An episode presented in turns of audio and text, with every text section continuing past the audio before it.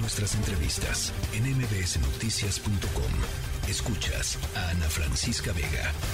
O racismo. Enfrentar sin tregua el O racismo. preconceito. El A discriminação. La discriminación. Para que brancos e negros e indígenas Para que blancos, negros os e indígenas direitos tengan los e mismos derechos oportunidades. y las mismas oportunidades. Só assim seremos capazes de construir um país de todos. Solo así um seremos capaces de construir un país de todos, un cuja Brasil de calidad, sejam as pessoas cuya que mais prioridad sean las precisam. personas que más lo Um necesitan. Brasil com paz, democracia Brasil con paz, e democracia oportunidade. y oportunidades. Meus amigos e minhas amigas, Amigos y a amigas, partir de 1 de janeiro de 2023, vou governar para 215 milhões de a partir del 1 brasileiros de e enero de brasileiras. 2023 voy a gobernar Y para no más de apenas para 200 aquellos millones que de votaron en habitantes, o sea, mí. para todos los brasileños. Não Bueno, parte de lo que dijo Lula da Silva en la línea telefónica, Cecilia Soto, ex embajadora de México en Brasil. Te saludo con muchísimo gusto, Cecilia, ¿cómo estás?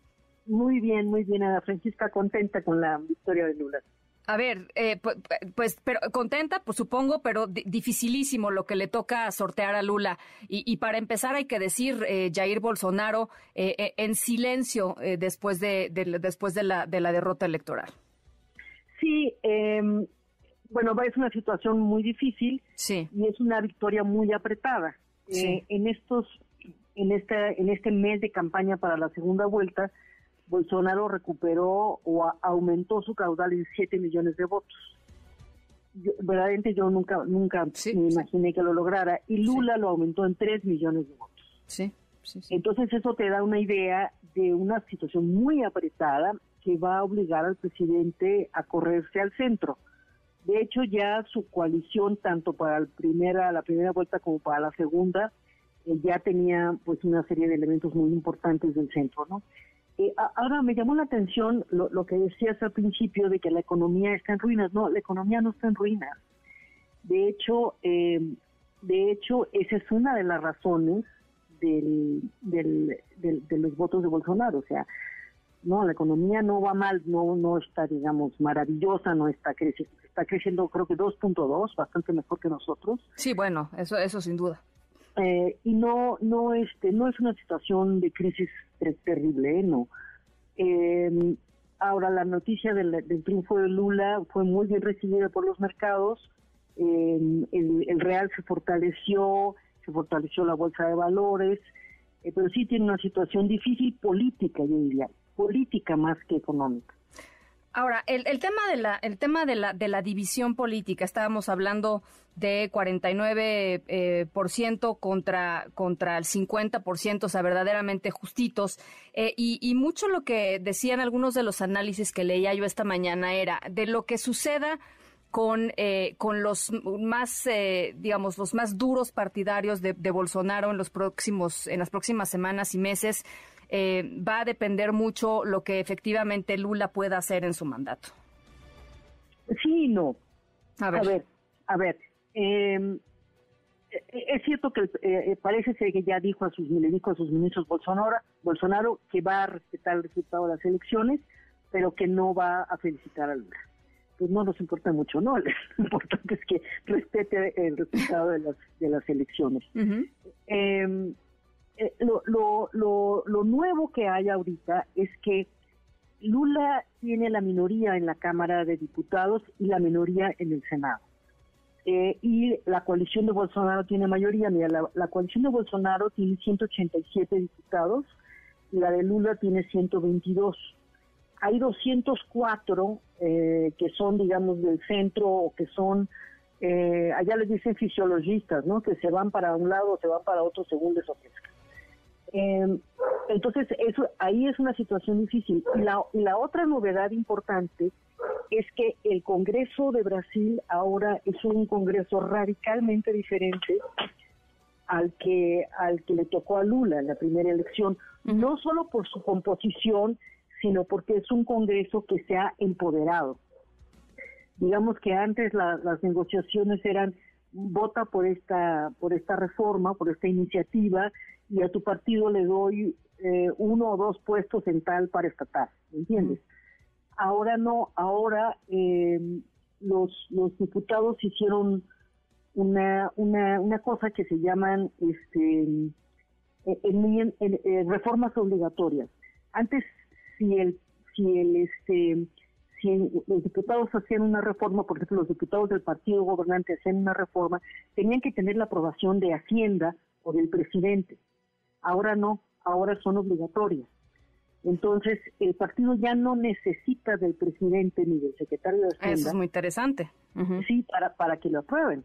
Y eso, eso, eh, eso es lo, lo, lo, ha cambiado totalmente. La otra cosa que cambió enormemente es que en el 2018 hubo un índice de reelección muy bajo, muy, muy bajo.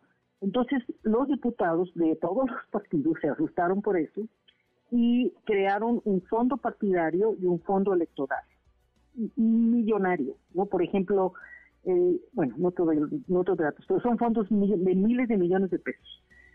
Eh, ¿Para qué? Para que, eh, por ejemplo, los partidos tuvieron tres veces más dinero que la elección de 2018. Entonces, eso permitió que en esta ocasión 55% de los diputados se reeligieran, que es un porcentaje muy alto, muy bueno. Muy alto. Exacto. Entonces, el, Lula va a tener, eh, va a tener que, lidiar con una eh, un, Congreso empoderado, un Congreso donde está en minoría. Eh, ahora, lo que, ¿qué es lo que compensa los, los estados? hubo, digamos, un, reparto bastante surtido de gobernadores que ganaron. O sea, hay gobernadores que ganaron del PCDD, hay gobernadores que ganaron del PT, hay gobernadores de Bolsonaro. Entonces, por ejemplo, eh, el gobernador de Sao Paulo. El gobernador de Sao Paulo, eh, por primera vez, el, estado de Sao Paulo, que es la potencia, el motor económico de, Brasil, eh, queda en manos de la derecha. Y lo que hizo ese gobernador fue inmediatamente decir, eh, felicito al presidente Lula por haber ganado. El Estado de Sao Paulo necesita del Poder Ejecutivo para, para florecer, así que vamos a trabajar juntos. Es un buen, es un buen mensaje. Ahora, pero él era completamente bolsonarista. Sí, sí, sí, Entonces, eh, yo creo que te digo, eh, es una situación difícil. Ahora Lula es un negociador maravilloso.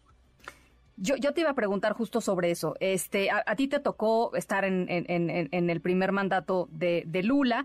Em, y eh, tú crees, por cómo lo vibraste en ese momento, por cómo lo conociste en ese momento, que Lula sigue siendo el mismo Lula, es decir, es, es, es la misma persona política después del escándalo de corrupción que lo llevó a la cárcel, en fin, que lo llevó a esta lucha tan durísima mm, que debe haber sido para él y, para sus cercanos y para su círculo político.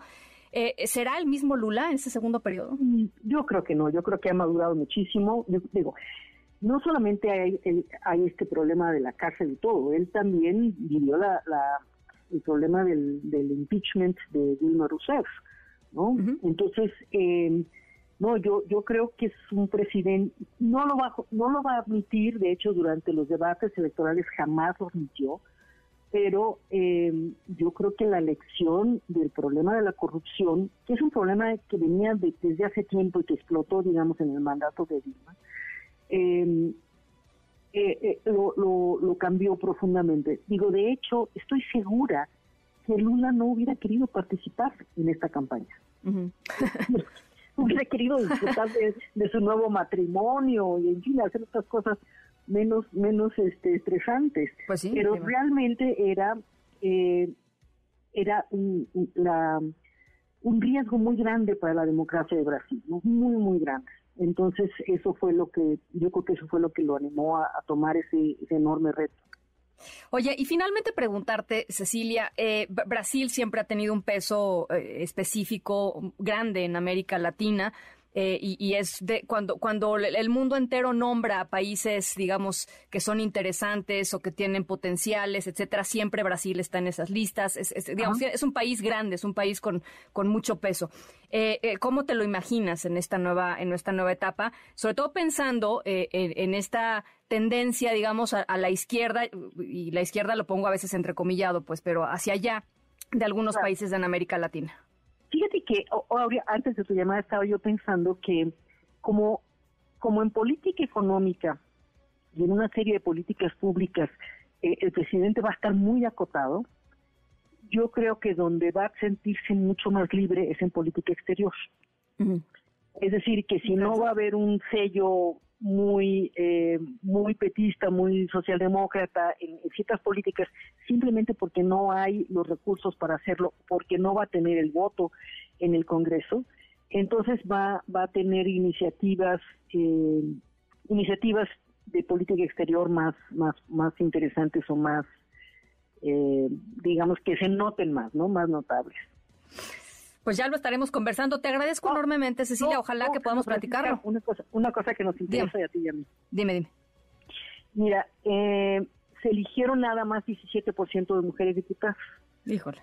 Eh, sí, exacto, 91. Y una reforma, hicieron una reforma en 2017 eh, en donde apartaron una cuota de 30% para la Cámara de Diputados, las asambleas, las asambleas este, de los estados, etcétera, pero la van a implementar poco a poco hasta 2038.